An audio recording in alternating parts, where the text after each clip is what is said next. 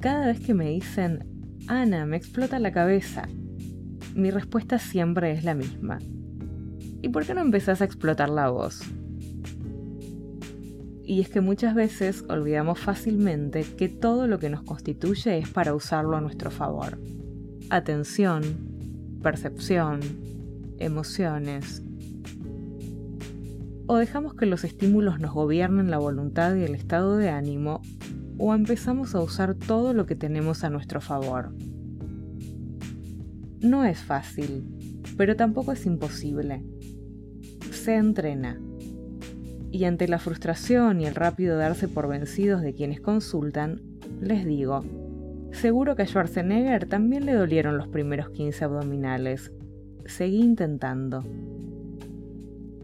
¿Trucos? Bueno, practicar la atención plena necesitamos apagar nuestra red neuronal por defecto dándole algo para que se distraiga. Realizar las actividades saboreando un caramelo. Escuchar música que conozcas y te encante. Camina todo lo que puedas. Se mueve mucho más que el cuerpo. Podría seguir la lista, pero en definitiva lo más importante es que logres ponerte en valor.